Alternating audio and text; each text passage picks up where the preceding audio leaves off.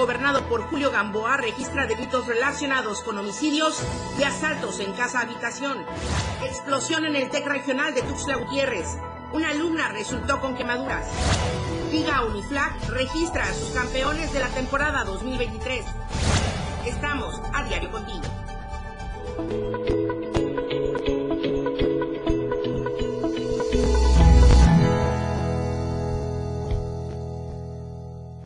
Muy buenos días, bienvenidos a la información en AM Diario. Muchísimas gracias por acompañarnos en esta mitad de semana y prácticamente cerrando el mes de marzo. Soy Lucero Rodríguez Ovilla, le doy la bienvenida. Estamos a través del 97.7 de FM, la radio del diario, y también a través de las plataformas digitales. Por cierto, nuestro hashtag del día de hoy para que nos comente, para que nos comparta, es inseguridad ahoga a Tuxtla Chico. Con esto nos vamos a enlazar en unos instantes más con mi compañera Valeria Córdoba hasta la perra del Soconusco porque es una situación ya calificada por la Sedena. Desafortunadamente en este municipio de Tuxtla Chico y de esto estaremos hablando en unos instantes más. Coméntenos, personalmente voy leyendo sus comentarios durante esta transmisión. Las temperaturas, el calor cada vez más intenso. El Diario TV Multimedia.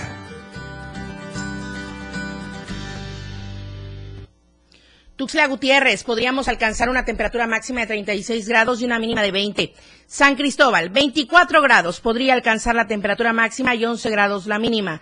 En Comitán, 30 grados como máxima, 13 grados como mínima. En Comitán de verdad siempre está fresco y hoy podríamos alcanzar hasta 30 grados. Tapachula, 35 grados la máxima, 22 grados la mínima. Siempre, ya sabe, protegerse, cuidarse del calor, de los golpes de calor, mantenerse hidratados, tratar de estar bajo la sombra, cubrirse del sol y usar bloqueador solar en la medida de lo posible. Saludo con muchísimo gusto a mi compañero José Salazar. A ver, José, ya se logró la detención del responsable de este fatal accidente eh, me refiero a José Octavio N. ¿Cómo va este asunto? Coméntanos y contextualízanos, por favor. Buenos días.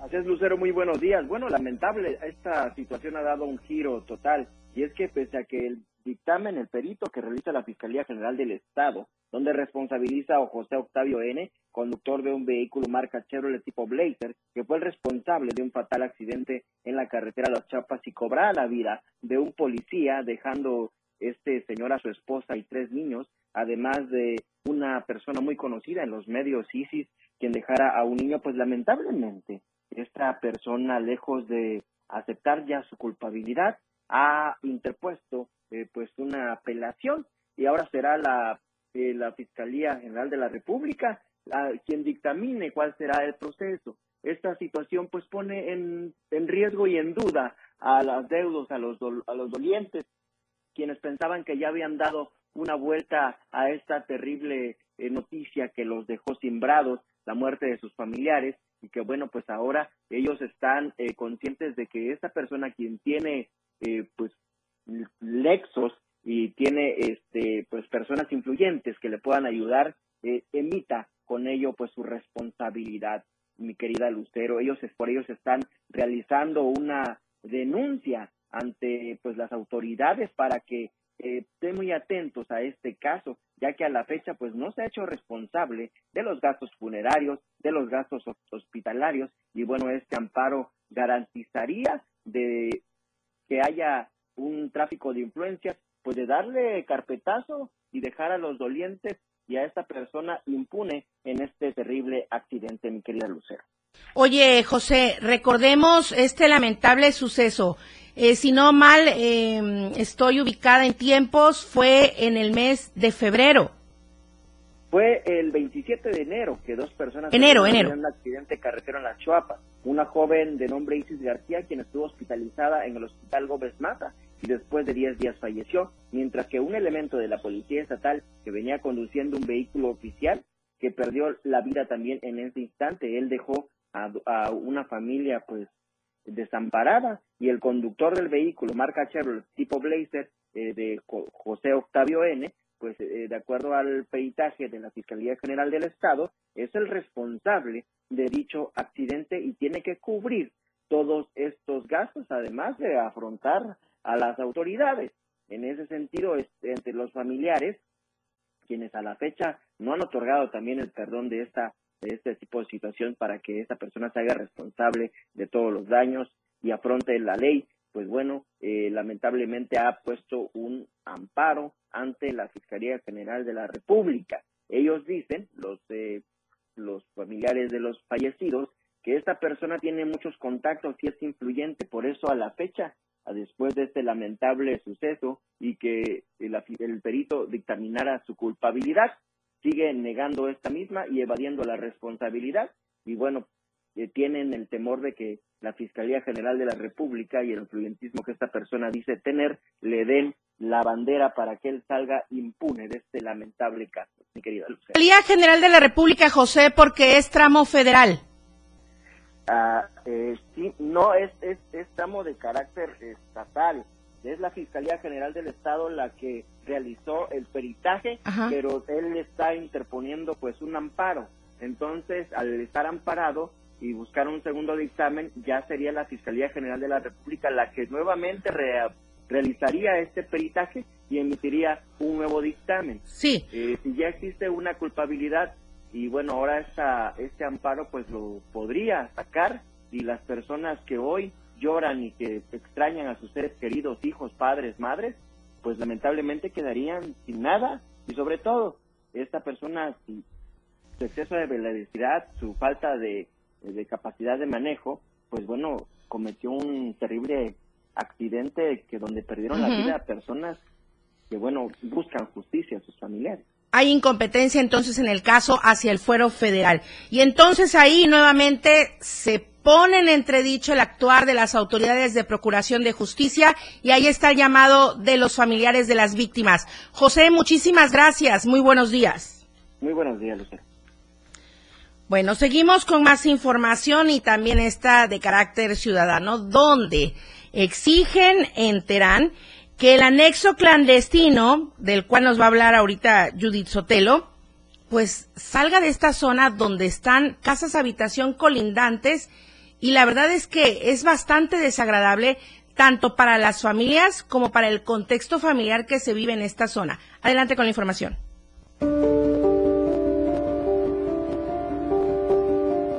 Vecinos de la colonia Terán, en Tuxtla Gutiérrez, denunciaron que desde hace un año está en funcionamiento un anexo clandestino que los perjudica, debido a que el humo de los cigarros que los residentes de este lugar consumen invade sus viviendas. Además de que a toda hora, incluso en la madrugada, elevan la voz con palabras altisonantes. Temen que la seguridad de sus familias esté en riesgo. En los videos que uno de los denunciantes grabó, se puede observar que debido al consumo excesivo de tabaco, se crean nubes impresionantes de humo que invaden los patios de los vecinos constantemente. Esto es un riesgo para la salud de los habitantes porque pueden estar propensos a sufrir enfermedades respiratorias. Sobre esta situación ya presentaron una queja a la Comisión Federal para la Protección contra Riesgos Sanitarios, COFEPRIS, solicitan su intervención para inspeccionar este anexo ubicado en la privada de la Segunda Poniente Sur, número 740, entre Sexta y Séptima Sur de Terán. En el documento enviado a la COFEPRIS el pasado 16 de marzo, el denunciante indica que este sitio alberga más de 60 personas sin ningún tipo de control, además de que el inmueble no cuenta con ninguna leyenda o anuncio que lo identifique. Los quejosos consideran que la autoridad debe reubicar o clausurar este anexo porque está instalado en una casa habitación y en una zona no apta para las actividades que realiza. Para Diario Media Group, Judith Sotelo. Eso ocurre en Terán. Vamos ahora a la zona altos con Janet Hernández. Ayer se estuvieron manifestando aproximadamente 90 organizaciones transportistas. Pararon todo allá en la zona altos, Janet. ¿Cómo amanece hoy? ¿Cómo están las carreteras? ¿Cómo está la ciudad? Eh, todo ha vuelto a la normalidad. Platícanos. Muy buenos días. Hola, Luciana. Muy buenos días. Así es, transportistas de 90 organizaciones concesionadas y no concesionadas realizaron una caravana motorizada para solicitar seguridad en esta ciudad de San Cristóbal. La movilización la convocó la Asociación de Cooperativas de Transporte de los Altos de Chiapas. A eso de las 9.30 de la mañana, los transportistas salieron de la zona norte, sur y poniente de la ciudad A esta caravana también se sumaron transportistas foráneos, quienes demandaron a las autoridades los operativos constantes. En entrevista, Armin Rosales, uno de los líderes del transporte, dijo que es urgente que se brinde seguridad en las calles, seguridad para los trabajadores del volante y para los usuarios. Es por ello que están solicitando un, este, que haya una mesa de seguridad con ellos donde participe la Fiscalía, el presidente municipal, la Fiscalía Altos e Indígena, Guardia Nacional y Ejército Mexicano para que puedan colaborar y eh, se abata esta eh, ola de, de, asaltos y que se viene dando en la ciudad. Eh, en, lo, en, lo, que me pregunta si está libre las vías, si están libres, la, la movilización del día de ayer únicamente fue por dos horas y sí se paró el transporte de estas 90 organizaciones, pero de ahí todo normal y fueron atendidos por el ayuntamiento donde acordaron que una semana eh, harán esta mesa de seguridad y este todo está en calma aquí en San Cristóbal, Lucero. Pues qué bueno escucharlo y saberlo, Janet Hernández, todo en calma, el transporte trabajando de manera normal el día de hoy. Claro, con la exigencia de mayor seguridad. Muchas gracias, Janet, muy buenos días. Buenos días. Vamos con la encuesta que circula durante esta semana.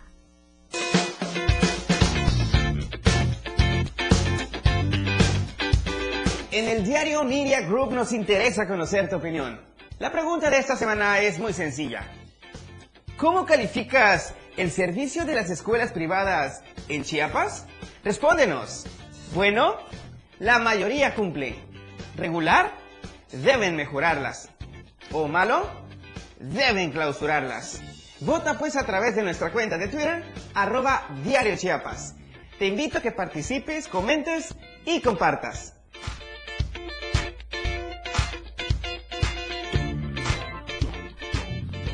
Coméntenos durante esta transmisión de AM Diario, estamos con el hashtag inseguridad en Tuxtla Chico. Y también puede enviarnos su mensaje al mensajero directo. Aquí en cabina, Manolo Vázquez le contestan al 961-228-60. Regreso con más, estamos en AM Diario. AM Diario, Lucero Rodríguez. En un momento, estamos de regreso. Evolución sin límites. La radio del diario. Más música, noticias, contenido, entretenimiento, deportes y más. La radio del diario 977. Las 8 con 13 minutos. Síguenos en TikTok y descubre la irreverencia de nuestros conductores. Y por supuesto, el mejor contenido para tu entretenimiento. Arroba la radio del diario 97.7 FM. Contigo a todos lados. Para comenzar tu fin de semana con estilo, Vuelta y Beat. Música que se genera en los mejores clubs del mundo. Todos los viernes y sábados de 9 a 11 de la noche.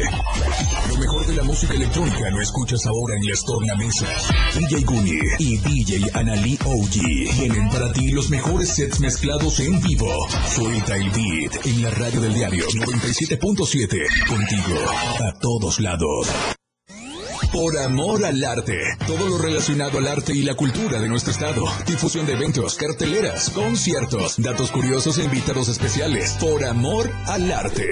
Domingos de 9 a 11 de la mañana por el 97.7. La radio del diario. Contigo a todos lados. Disfruta de muy buena música, lo más trendy en redes sociales, la info sobre tus artistas favoritos y todo lo que debes saber para estar al día con la mejor actitud. Top Music con Moisés Galindo, de lunes a viernes de 5 a 6 de la tarde por la radio del diario 97.7 con lo más top a todos lados ha llegado con gran velocidad, demostrando el poderío de sus máquinas, conducido por grandes pilotos. En la radio del diario 96.7 FM, todo sobre la Fórmula 1, todos los lunes en La Remontada. Muchas emociones, adrenalina pura, grandes torneos. Cultura y ciencia, un espacio para entender los cambios de la vida diaria, impulsando los nuevos valores chiapanecos. Escucha a Ángel Cañas y Rafael Molina todos los sábados de 9 a 10 de la mañana, con sus invitados, en el que abordarán temas relacionados a los ámbitos cultural y científicos, cultura y ciencia, siempre a la vanguardia, por la radio del diario 97.7 FM, a todos lados. Oportuna y objetiva es AM, Diario. Continuamos.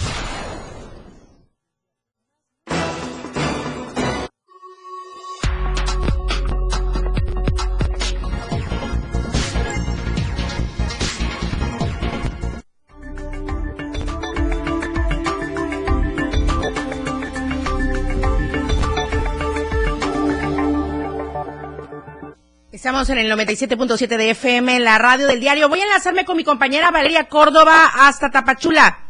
Muy buenos días, Valeria. Hashtag inseguridad en Tuxtla Chico es el tema prioritario del día de hoy.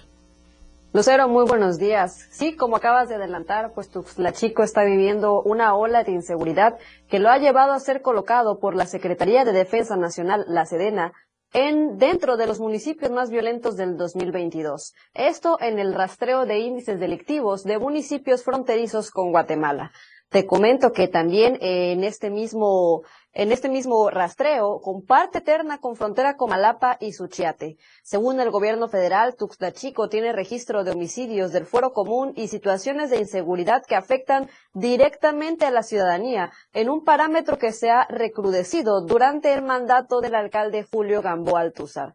Apenas el pasado 24 de enero, un hombre de oficio triciclero fue asesinado de dos balazos por un sujeto presuntamente guatemalteco que no fue detenido y el homicidio quedó impune. Las autoridades locales no realizaron la parte que les correspondía pues a esta autoridad, mientras que los atracos a casa habitación también aún han aumentado. Solo en el primer trimestre de este 2023, un vehículo Nissan Suru fue robado de la acera aledaña a una vivienda en el barrio San José, donde vive el propietario, sin que el gobierno municipal tomara cartas en el asunto e implementara medidas de seguridad. En el barrio San Miguel de esta misma localidad, pues también han sido reportados varios atracos por parte de guardias vecinales que han activado en mayor medida durante el último semestre. El reporte de la Sedena plantea que la condición de frontera en algunos municipios pues propicia la presencia de delitos comunes a graves y pese que esto es competencia de las autoridades de justicia, pues los gobiernos locales deben implementar medidas que resguarden y protejan a sus lugareños. Hasta entonces, Julio Gamboa Altúzar está más esmerado en la realización de carreras deportivas, eventos, eh, pues, de fiestas, que en salvaguardar la integridad de los tuxtlachiquenses que piden se implementen operativos y haya interés de la autoridad local ante el inminente crecimiento de situaciones de inseguridad que está permeando en esta localidad.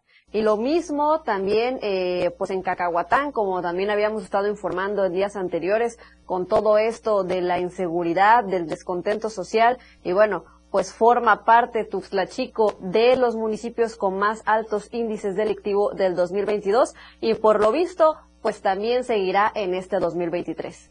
Oye, Valeria, qué lástima que destaquemos en materia de inseguridad. En Tuxtla Chico ya decías Cacahuatán. La verdad es que en esta zona Soconusco hay muchas situaciones de esta naturaleza.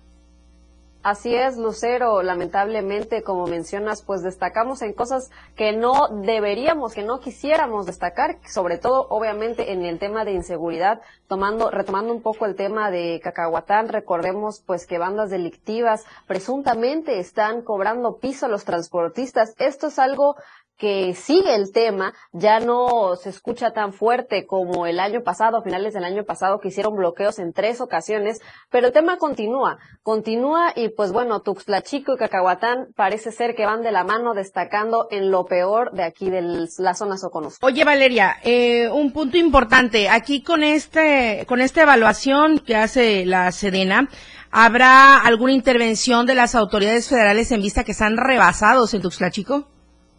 Pues se ha visto presencia de la Guardia Nacional, momentos eh, en Cacahuatán cuando fue toda esta situación de las presuntas bandas delictivas de cobro de piso, sí hubo presencia, pero realmente no es de manera permanente. Solo, eh, digamos, cuando es la cúspide o cuando el tema está, pues, a todo lo que da, entonces el gobierno federal sí implementa operativos, sí manda a la Guardia Nacional, pero solamente de manera momentánea y posteriormente no se vuelven a ver. Y bueno, pues el gobierno municipal ante esto, como bien mencioné, pues debería de implementar operativos, no dejarle todo al gobierno federal, sino también, pues, ellos salvaguardar la integridad de sus propios habitantes. Justamente, ¿qué dice el alcalde Julio Gamboa Túzar? ¿Qué ha dicho al respecto? Eh, su municipio está puntero, pero en materia de inseguridad, robos a casa habitación, de vehículos, a transeúntes, en fin. ¿Qué pasa con la policía municipal ahí? El alcalde simplemente no ha emitido ninguna ninguna información, ninguna opinión al respecto. Cuando se le pregunta, evade las respuestas. Y pues bueno, él lo único que dice es como que Cacahuatán y Chico, perdón, está eh, pues perfectamente bien. Eh, aquí todo fiesta, como habíamos mencionado, están a punto de realizar una carrera. Que bueno, de realizar una carrera a implementar operativos, pues claramente sabemos cuál es la prioridad y lo que pide la ciudadanía sobre todas las cosas. Desafortunadamente, están muy claras las prioridades del alcalde Julio Gamboa Altúzar. Eh, Valeria, ya para concluir, los caminos están liberados. Ayer hubo un bloqueo en aquella zona. Sí, exactamente a la altura de Elegido Los Toros, en la carretera costera que va de Tapachula a Puerto Madero, pues se realizó un bloqueo, esto por parte de los habitantes que exigieron que se coloquen reductores de velocidad y topes, ya que han habido muchos accidentes automovilísticos en donde inclusive personas han perdido la vida. Entonces, pues es la manera de que presionaron al gobierno municipal para que se colocaran estos topes. Autoridades de, representando el gobierno municipal de Tapachula fueron a, a la localidad donde se estaba realizando este bloqueo y bueno, mantuvieron una mesa de diálogo con los habitantes y ya se encuentran colocando estos reductores de velocidad que sí son sumamente necesarios porque verdaderamente había muchos accidentes en ese tramo carretero. Ok, Valeria, muchas gracias. Tenemos más información. Sí, ya para cerrar, te comento también en otras noticias no muy agradables de aquí el Soconusco, pues habitantes de Unión Juárez han eh, mencionado que los caminos a cosechas que llevan a, en donde llevan sus productos, sus ventas, inclusive que los llevan a sus viviendas, pues se encuentran en terribles situaciones por lo que piden pues darle rehabilitación.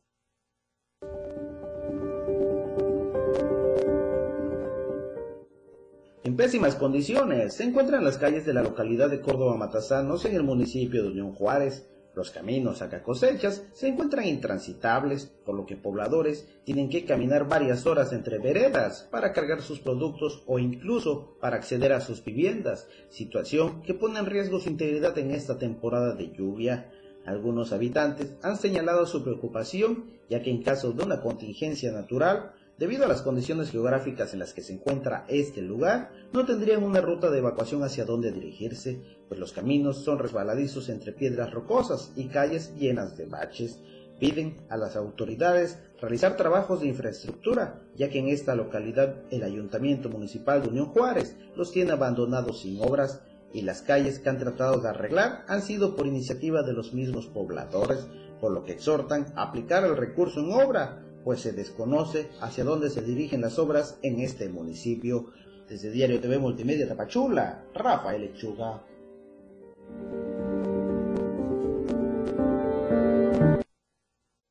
Así la situación aquí en el Soconusco Lucero, por supuesto que también estaremos dándole puntual seguimiento a este tema de Unión Juárez. Regreso contigo a la capital. Gracias, muchas gracias Valeria Córdoba. Un saludo para todos hasta Tapachula. Nos vemos y nos escuchamos mañana. Claro que sí, muchísimas gracias. Soy Di Rodríguez, hablando de operativos, ha implementado el de Semana Santa allá en Palenque. Muy buenos días. Muy buenos días, Lucero. Te saludo desde la región Selva, en donde este lunes fue el arranque del operativo Semana Santa en el municipio de Palenque, Chiapas. Esto, esto tiene como objetivo brindar protección, asistencia y auxilio a los visitantes nacionales y extranjeros. En esta acción estarán participando elementos de la Secretaría de Protección Civil, elementos de la Sedena, la Guardia Nacional, Policía Municipal, Policía Estatal, elementos de tránsito, la Policía Turística, Vialidad y Movilidad Municipal, así como otras autoridades. Cabe hacer mención que se pondrá un puesto de vigilancia sobre las entradas y salidas del municipio de Palenque y una más en el centro ecoturístico El Salto, en donde se espera la llegada de los turistas eh, nacionales, locales y extranjeros. Las fechas de vacaciones se aproximan y se requiere de mayor precaución, es lo que manifestaron al dar el banderazo de inicio al arranque del operativo Semana Santa allá en el municipio de Palenque, Lucero. Gracias, Oidi. Supongo paulatinamente se irán implementando estos operativos con el inicio del periodo vacacional. Gracias, muy buenos días. Vamos a la siguiente información. Circuló en redes sociales esto de que ya no habrían eh, recibos de eh, CFE, recibos de luz impresos. Pues no es así. CFE dice que continuarán con la entrega. La supuesta cancelación de los recibos de pago en su formato físico es otra de las noticias falsas que han estado circulando en Internet, esta vez afectando a la Comisión Federal de Electricidad. Y es que desde el pasado sábado comenzó a circular este supuesto anuncio, suplantando la identidad de la CFE, haciendo creer a los usuarios que a partir del mes de abril dejarán de recibir el recibo en sus hogares en el formato físico, ya que la CFE confirmó también a través de sus medios electrónicos que sí continuará entregando los recibos casa por casa y no como se ha difundido en las plataformas electrónicas. Con esto se aclara que no existe ninguna nueva modalidad por parte de la Comisión Federal de Electricidad para suspender la entrega de estos recibos y mucho menos se aconseja a los usuarios que compartan datos personales o que visiten páginas electrónicas con el supuesto de llenar formularios o actualizar datos, ya que esto puede constituir un potencial riesgo de fraude. A través de su cuenta oficial en Twitter, la CFE aclaró que la emisión de los recibos físicos no ha sido suspendida. Seguirán llegando a los hogares de los clientes. Por lo tanto, ha solicitado a la gente que no se deje engañar por esta información que es falsa aunque es cierto que ya se puede acceder al recibo de la luz de manera digital a través de la aplicación celular CFE Contigo, y aunque se pueden consultar e imprimir en cualquier momento, los recibos físicos seguirán llegando a los hogares. Para Diario Media Group, Marco Antonio Alvarado. Sí, hace mucho tiempo se pueden consultar de manera digital a través de la aplicación, también a través del correo electrónico, pero sin duda deja con mayor seguridad el tenerlo en las manos, sobre todo para la gente que no tiene acceso a algún dispositivo, porque de verdad que a veces uno necesita hacer aclaraciones. Ya vio las grandes colas que hay a las afueras de, de las instalaciones de CFE aquí en Tuxtla Gutiérrez. Por lo pronto se me viene a la mente en la primera norte, de verdad es una cola intensa por aclaraciones y aparte, sí, como bien nos dice nuestro switcher Charlie, los cajeros que a veces no, no te dan el recibo de cuando ya pagaste, las personas de la tercera edad que requieren ayuda para poder hacer su pago en los cajeros automáticos, en fin, la tecnología todavía no llega para todos. Vamos al corte comercial. Recuerde, estamos a través del mensajero WhatsApp aquí en la cabina. Manolo Vázquez le va a contestar 961-228-60 durante esta transmisión de AM Diario. El hashtag para que nos comente también en redes sociales, inseguridad en Tuxtla Chico. Corte comercial. La información fresca y objetiva. AM Diario. Regresa después de la pausa.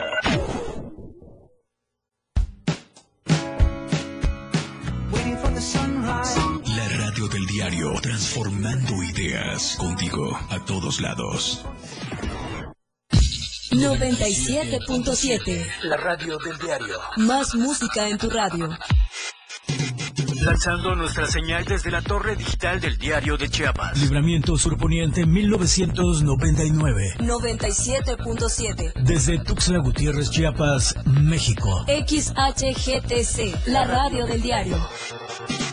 Contacto directo 961-612-2860. Cabina 961-612-2860. Escúchanos también en línea. www.diariodechiapas.com Diagonal Radio.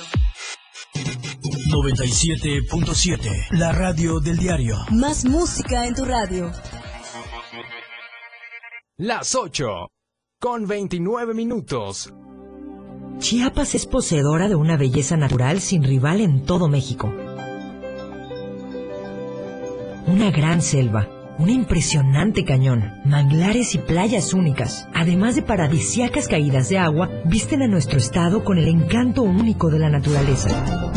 Chiapas es el estado más al sur de México, la última frontera de nuestro país. Aquí, en este rincón, que también fue el último territorio en añadirse a la República, se encuentra un paraíso de bellezas naturales listo para ser explorado. Ven y disfruta lo que Chiapas tiene para ti. 97.7, la radio del diario. Contigo a todos lados. Es tiempo de la revolución democrática mexicana, de proponer y actuar. Ya no más pretextos. Es tiempo de defender nuestro voto, de darle el poder a las y los ciudadanos. Es tiempo de tener una alianza amplia contigo. En el PRD proponemos que personas como tú, personas honestas, comprometidas y capaces, sean las y los candidatos que ganen en el 24. Otro México es posible. PRD. Entrevistas, invitados, música y mucho cotorreo. El show del patrón. Escúchalo de lunes a viernes de 4 a 5 de la tarde. Es un completo despapalle. Pásate una tarde muy amena con El Show del Patrón. Algo fuera de serie. Por esta frecuencia, 97.7 FM, la radio del diario. Ya regresamos. AM Diario.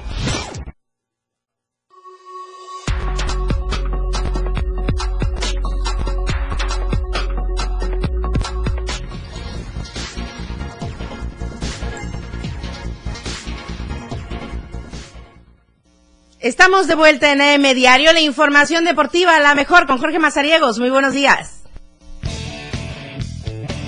La escena global del deporte con Jorge Mazariegos.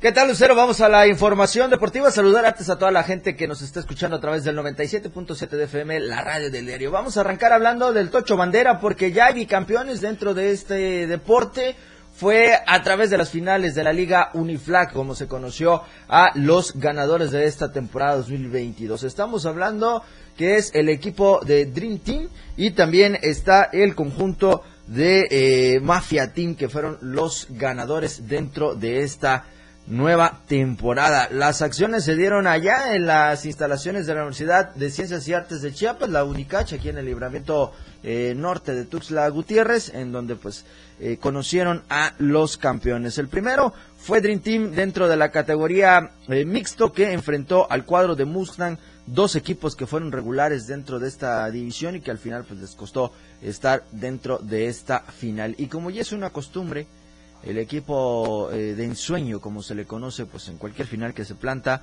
siempre termina ganando el score 40 a 12 para con ello dejar una vez más el título en manos de este conjunto. Y en otro gran duelo que estuvo allá en la sede de estas finales fue en la categoría varonil cuando el equipo de Mafia Team se enfrentó al conjunto de Diablitos.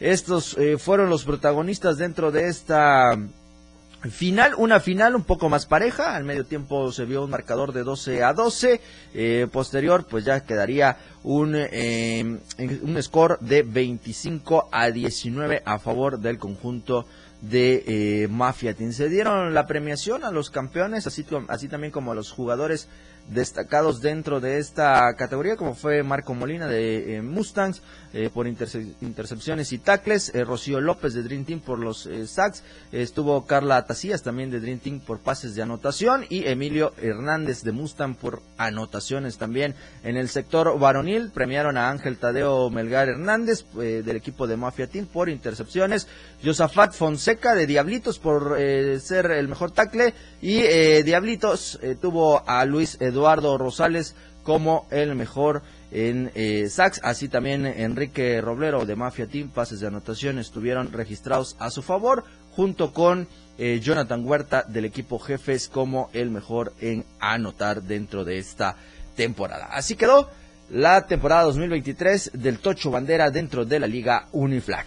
Quienes eh, siguen con actividad y lo están haciendo muy bien hasta el momento, sumada 18 medallas para la selección mexicana, son los representantes de la alterofilia y es que ellos están en el Campeonato Panamericano de la Especialidad, un evento que está siendo sumatorio de puntos o sumatoria de puntos dentro del ranking para los Juegos Olímpicos del próximo año allá en París. Y eh, el equipo mexicano en el segundo día sumó siete medallas, cuatro son de plata y tres más de bronce. El eh, alterista destacado fue Vicente Montoya, que eh, sumó tres medallas de plata en los 67 kilogramos, al sumar un total de 268 kilos entre el arranque y envión, por lo que le dio oportunidad de tener las medallas de plata. Dafne eh, Guillén sumó plata en envión con un, eh, con un total de 122 kilos y eh, el bronce lo sumó con 217 kilogramos. Así que de esta manera los representantes de nuestro país seguirán en los próximos días con la competencia tratando de que estas medallas puedan sumar puedan elevarse, puedan incrementarse, así que hasta el momento van 18 medallas sumadas por el equipo mexicano dentro de este campeonato panamericano de alterofilia que, insisto, está dando puntos para el ranking eh, de la Federación Internacional de Alterofilia con miras a los Juegos Olímpicos de París 2024. Para cerrar esta sección vamos a platicar un poco del fútbol porque se dio a conocer que la selección mexicana ya tiene rival para la Liga de Naciones de la CONCACAF y estamos hablando que lo va a hacer ante el gran rival de este de este gremio. Estamos hablando del conjunto de los Estados Unidos, el cuadro de las barras y las estrellas será el rival de la selección mexicana en la ronda de semifinales. El juego se va a disputar allá en territorio estadounidense el próximo 16 de junio. En tanto, el 15 de abril tendrán eh, pues un partido amistoso también en territorio estadounidense entre Estados Unidos y la selección eh, mexicana. Así que de esta manera el Final Four de la eh, Nation League pues ya dejó a los semifinalistas. México se quedó con ocho puntos producto de dos victorias y dos empates dentro de esta competencia. Así que lo puso frente a frente ante su odiado rival. Vamos a ver qué tal pinta las acciones para esta Liga de Naciones de la CONCACAF para el equipo mexicano que, insisto, después de las presentaciones con Diego Coca ante Surinam y Jamaica, pues muchas críticas se han dado a conocer por parte de la afición mexicana por el funcionamiento que tiene el tricolor en esta competencia y en nuestra nueva era de Diego Coca. Así que 16 de junio, la semifinal entre Estados Unidos y el equipo de México y el 15 de abril, un amistoso en territorio estadounidense también entre el conjunto de las barras y las estrellas y la selección mexicana. Ahí está la información deportiva. Yo quiero recordarles que hoy a las 12 del día nos puede usted escuchar a través de la frecuencia del 97.7 FM, la radio del diario, con la remontada y vamos a estar platicando de mucha información con Eduardo Solís. Así que los esperamos a las 12 a través del 97.7. Lucero Rodríguez, que tengas una excelente mitad de semana. Muchas gracias, Jorge. Muy buenos días. A las 12 en punto en la remontada y estaremos viéndoles y escuchándoles. Buen día, Lucero. Vamos al panorama COVID. Estadísticas, reportes, información. COVID-19.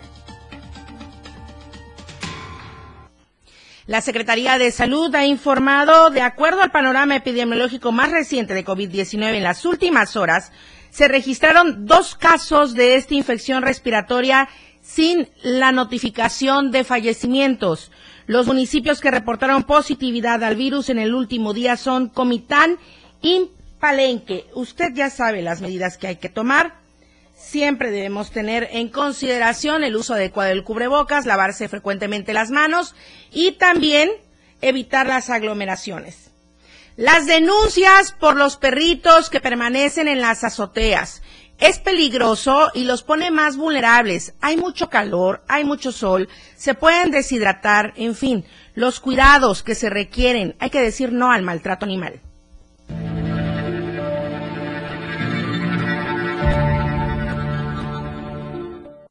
En esta temporada de calor, las denuncias de animales en la azotea han incrementado entre un 10 a 15%, indicó el Departamento de Protección contra Riesgos Sanitarios del Ayuntamiento de Tuzla Gutiérrez, Chiapas. El director de Protección contra Riesgos Sanitarios del Ayuntamiento de Tuzla Gutiérrez, Alfredo Riscoptiño, comentó que la ciudadanía ha realizado reportes tras percibir esta problemática que comienza a manifestarse por la temporada de calor. Ahorita que están este, tan elevadas las temperaturas en, en, este, en esta zona de Tuzla Gutiérrez, hemos recibido este, más reportes de, de, de perros en la azotea, ¿no?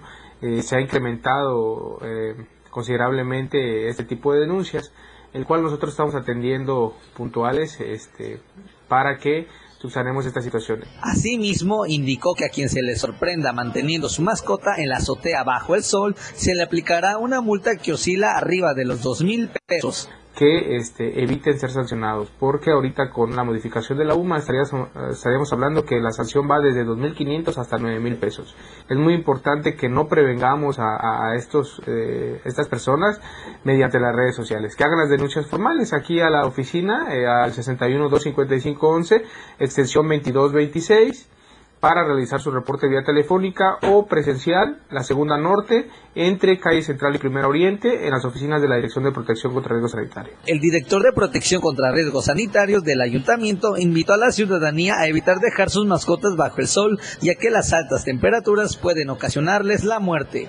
Para Diario Media Group, Carlos Rosales. Es tiempo del siguiente corte comercial. Tenemos más información al volver. La información continúa en AM Diario, después del corte. Toda la fuerza de la radio está aquí en el 977.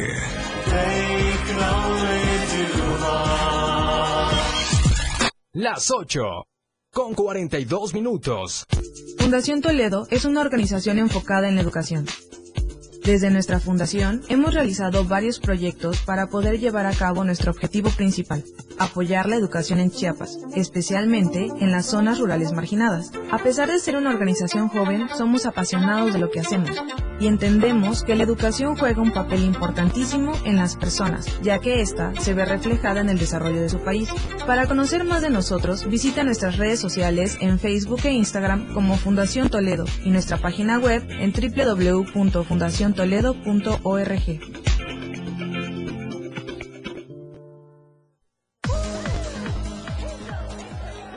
Saca, saca, saca. Ya entrados en la diversión, no falta quien saque. Pero la verdad, los inhalantes lo único que sacan es un daño cerebral irreversible. Alucinaciones y desorientación. Es más grande el sufrimiento que causa su consumo que el dolor que lleva a inhalar un solvente. No te arriesgues. Si necesitas ayuda, llama a la línea de la vida, 800-911-2000. Secretaría de Gobernación, Gobierno de México. Pasen los sospechosos. Adelante, refresco. Diga la frase. Soy muy rica. Refresco, lleno de azúcar que puede causar diabetes y sobrepeso. Papas. Grasosito. Sus grasas trans dañan el corazón y aumentan el colesterol. Instantánea. Con sabor. Sabores. Con tanto sodio aumenta la presión arterial y el riesgo de enfermedad del corazón. ¿Reconoces al culpable? Sí, todos. Los culpables de una mala alimentación provocan daños a la salud. Los alimentos saludables cuidan de ti. Secretaría de Gobernación, Gobierno de México. Porque todo tiene una solución. En este tu espacio, denuncia pública. Te invito a sintonizar Denuncia Pública los lunes, miércoles y viernes a las 10 de la mañana a través de la radio del diario 97.7 FM. Soy Felipe Alamilla, la voz del pueblo. Recuerden que denunciar es un derecho y una obligación. Escúchalo en el 97.7 FM, la radio del diario. Denuncia pública con Felipe Alamilla, la voz del pueblo. La voz del pueblo. No se deje y denuncie. Ya regresamos a El Diario.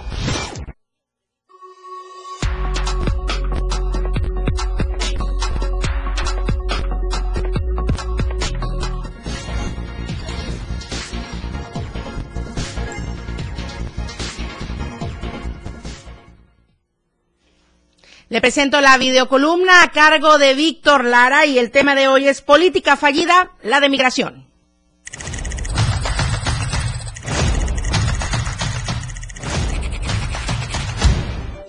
Tuvo que ser la Suprema Corte de Justicia de la Nación quien ordenara al Congreso del Estado legislar urgentemente en materia de responsabilidad patrimonial del Estado.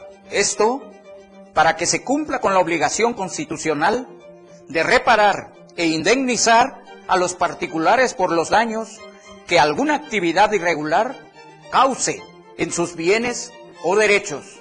Durante 21 años, el Congreso del Estado ha sido omiso. En un Estado de Derecho, resulta inexcusable la dilación en el cumplimiento del mandato constitucional. Es tiempo de que el Congreso del Estado empiece a saldar esta deuda social haciendo efectivo los derechos de los ciudadanos.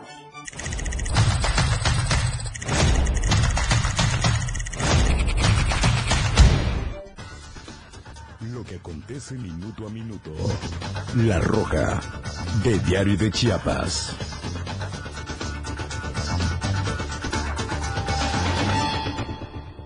La nota roja de la verdad impresa diario de Chiapas. Tengo información que se generó en las primeras horas de este miércoles. Todavía es una información previa y preliminar. Un joven fue baleado en el abdomen tras sostener una riña en la calle Jade de la Colonia Democrática aquí en Tuxtla Gutiérrez. Se sabe extraoficialmente que los responsables huyeron a bordo de un vehículo tipo Chevy en color negro y tomando rumbo desconocido. En otra información también aquí en Tuxtla Gutiérrez, una galera de madera Ah, bueno, ahorita le comento eso. Primero vamos con el TEC regional. Una explosión se registró en el interior del Tecnológico Regional de Tuxtla Gutiérrez la tarde de ayer martes. Una alumna resultó con quemaduras de primer grado cuando manipulaban gas LP. La lesionada de la cual se desconoce su identidad es una estudiante de 21 años de edad, misma que resultó con quemaduras de primer grado y tuvo que ser trasladada a un hospital privado por personal del área de enfermería de la institución educativa. Al lugar arribaron elementos del cuerpo de bomberos. Bueno, ya se había controlado por parte de la brigada de, este centro de estudios y hasta el momento se desconoce cómo sucedieron los hechos y qué originó esta explosión. Mucho cuidado ahí. Voy a hacer un paréntesis con la nota roja porque está en la línea telefónica mi compañera Lucía Trejo con información más agradable. Porque Berriozábal está participando en la edición número 47 del Tianguis Turístico México 2023. Lucía, muy buenos días. Muy buenos días, estimada Lucero Rodríguez. Buenos días a tu auditorio. Efectivamente, Berriozábal se encuentra participando en la 47 edición del Tianguis Turístico 2023. Y bueno, es con el objetivo de visibilizar el turismo de aventura artesanal y productivo del municipio de Berriozábal. Esa administración está participando, esa administración me refiero al, al turismo municipal, está participando por primera vez en el Tianguis Turístico México 2023, en donde se han concentrado todos los estados de la República. Y bien, eso se, se, está llevando a cabo, se termina el día de hoy, está desde ayer. Están recibiendo promotores turísticos para ya para programar citas de negocios, buscan incentivar la promoción turística y crear redes comerciales que mejoren la economía de Berriozábal Ahí se encuentra Eduardo, Eduardo Salvatierra, quien es el secretario de Turismo Municipal, quien dijo que la promoción representa un punto clave para la reactivación económica. También participan cadenas hoteleras, arrendadoras, turoperadoras, a operadoras mayoristas, aerolíneas, centros ecoturísticos, como decía hace un momento, los municipios, esto con el único fin de promocionar todo lo, lo relacionado al turismo en Berriozábal. Y como no, se encuentra la cueva de las cotorras, se encuentra Paso Burro, en donde hay una vertiente, se encuentra la finca del suspiro, hay turismo de aventura trepatroncos y bueno, eso es, es una, es, es tantito este, por, por mencionar algunos ejemplos. De veras, hay mucho por conocer, hay mucho por hacer en el municipio de Berriozábal. Hasta aquí mi reporte. Gracias, Lucía, y todo el éxito del mundo para que de verdad justamente lo que decías, se eleve la afluencia turística, sobre todo en este periodo vacacional, hacia nuestro estado, hacia Berriozábal específicamente, y además todas las artesanías tan bellas y maravillosas que ahí se crean por parte de los artesanos. Gracias, Lucía. Muy buenos días. Vamos con más información de la nota roja. Comentarle esto de una galera de madera que quedó reducida a cenizas la tarde de ayer martes. Todavía no se sabe las causas que provocaron este incendio fue eso de las 2 de la tarde con 40 minutos, casi las 3 de la tarde, se suscitó este siniestro en una galera ubicada en la avenida San Cristóbal, esquina con Villa Hermosa de la colonia Buenavista, aquí en Tuxtla Gutiérrez. Arribaron elementos de bomberos para sofocar las llamas que amenazaban con pues extenderse hacia las casas que estaban en las zonas aledañas. Afortunadamente no pasó a más y se logró sofocar el siniestro. Por otra parte, comentarle, cuerpos de seguridad y de emergencia fueron alertados a través del número de emergencia sobre el cuerpo de una persona sin vida que se encontraba en un río que atraviesa el barrio de La Merced, esto en la zona poniente de San Cristóbal. Personas que caminaban por este lugar reportaron que el cuerpo de este hombre flotaba en las aguas del río a la altura de la calle 28 de agosto. Arribaron personal de bomberos, protección civil para sustraer el cuerpo de, de, este afluente y de acuerdo con los primeros reportes, al parecer se trata de una persona indigente y hasta el cierre de información se desconocía su identidad, pero vestía pantalón color negro, chamarra del mismo color, camisa azul y zapatos negros. Una aparatosa volcadura. Un adulto mayor en plena ciudad, un automóvil volcó y su chofer con posible fractura de brazo izquierdo y golpes en todo el cuerpo. Esto ocurrió en la avenida Hidalgo antes de llegar a la Nicolás Bravo, en la curva justo frente a las grúas Ramírez. Esto allá en el municipio de Tonalá. Fue detenido el chofer, llegaron a brindar los auxilios y el chofer, como dije, fue detenido para deslindar responsabilidades. También en San Cristóbal se dio una intensa persecución la tarde de ayer martes. Elementos del grupo interinstitucional lograron la detención y puesta a disposición de Salvador N, de 29 años, y de Erika Claribel N, de 21 años, por su presunta responsabilidad en los delitos de portación de arma de fuego de uso exclusivo, además de las Fuerzas Armadas y contra la salud en la modalidad de portación y posesión respectivamente. Fue eso de la 1.15 de ayer martes cuando se recibió el reporte de detonaciones por arma de fuego sobre el periférico norte poniente a la altura de la colonia Las Lajas. De inmediato se implementó el dispositivo para localizar un vehículo Chrysler Gran Cherokee de color negro y cristales polarizados.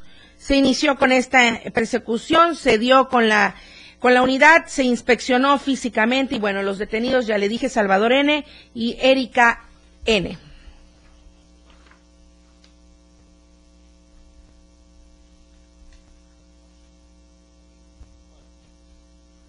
Bueno, quiero invitarle también a que siga con la programación de la radio del diario.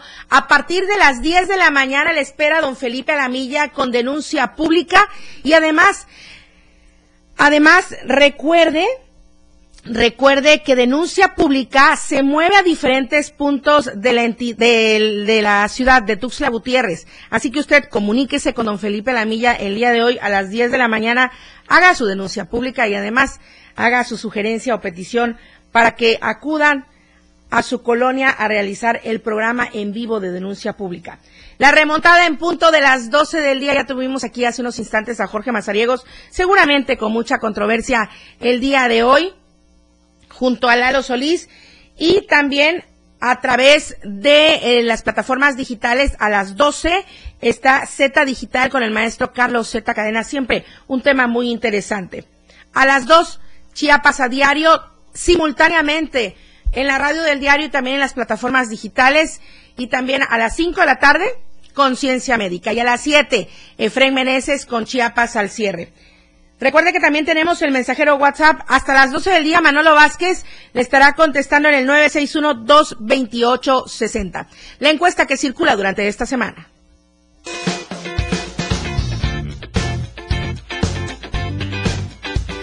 En el diario Media Group nos interesa conocer tu opinión. La pregunta de esta semana es muy sencilla. ¿Cómo calificas el servicio de las escuelas privadas en Chiapas? Respóndenos. Bueno, la mayoría cumplen. ¿Regular? Deben mejorarlas. ¿O malo? Deben clausurarlas. Vota pues a través de nuestra cuenta de Twitter, arroba Diario Chiapas. Te invito a que participes, comentes y compartas.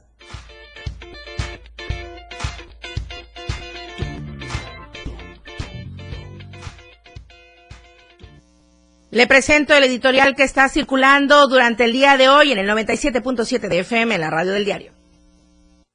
Editorial de Diario de Chiapas.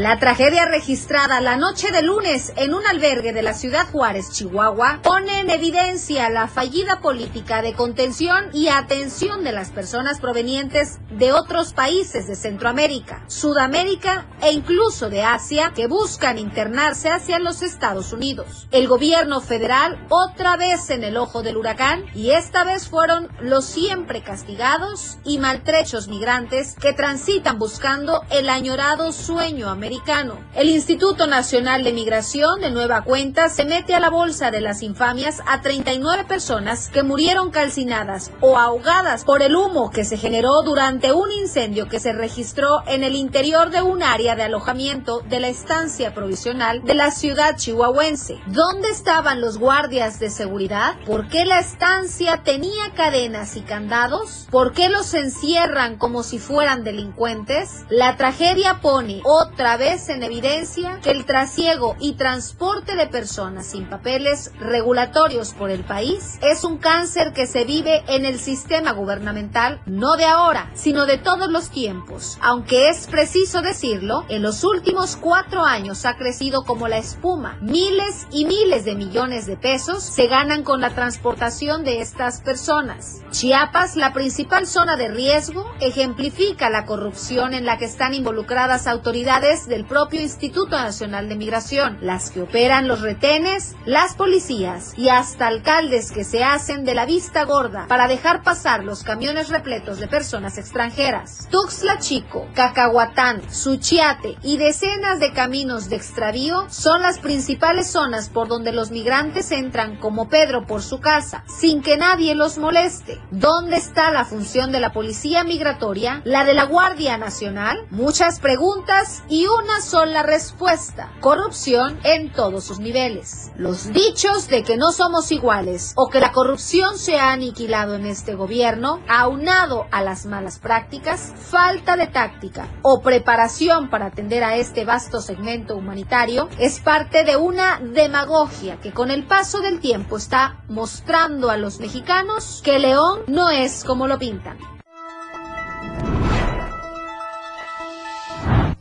Este editorial también ya está en los contenidos de Diario TV Multimedia. Me despido, soy Lucero Rodríguez Ovilla y le agradezco mucho por su preferencia en este informativo AM Diario. Manolo Vázquez en los controles de radio y Charlie Solís en los controles de televisión. Muchas gracias, muy buenos días. Oportuna y objetiva en AM Diario. La información de todo lo que acontece a cada momento en Chiapas, México y el mundo. Te lo informa Lucero Rodríguez. De lunes a viernes de 8 a 9 de la mañana. Escúchanos en nuestra próxima emisión por esta frecuencia. 977 FM, la radio del diario. Editorial de la radio del diario.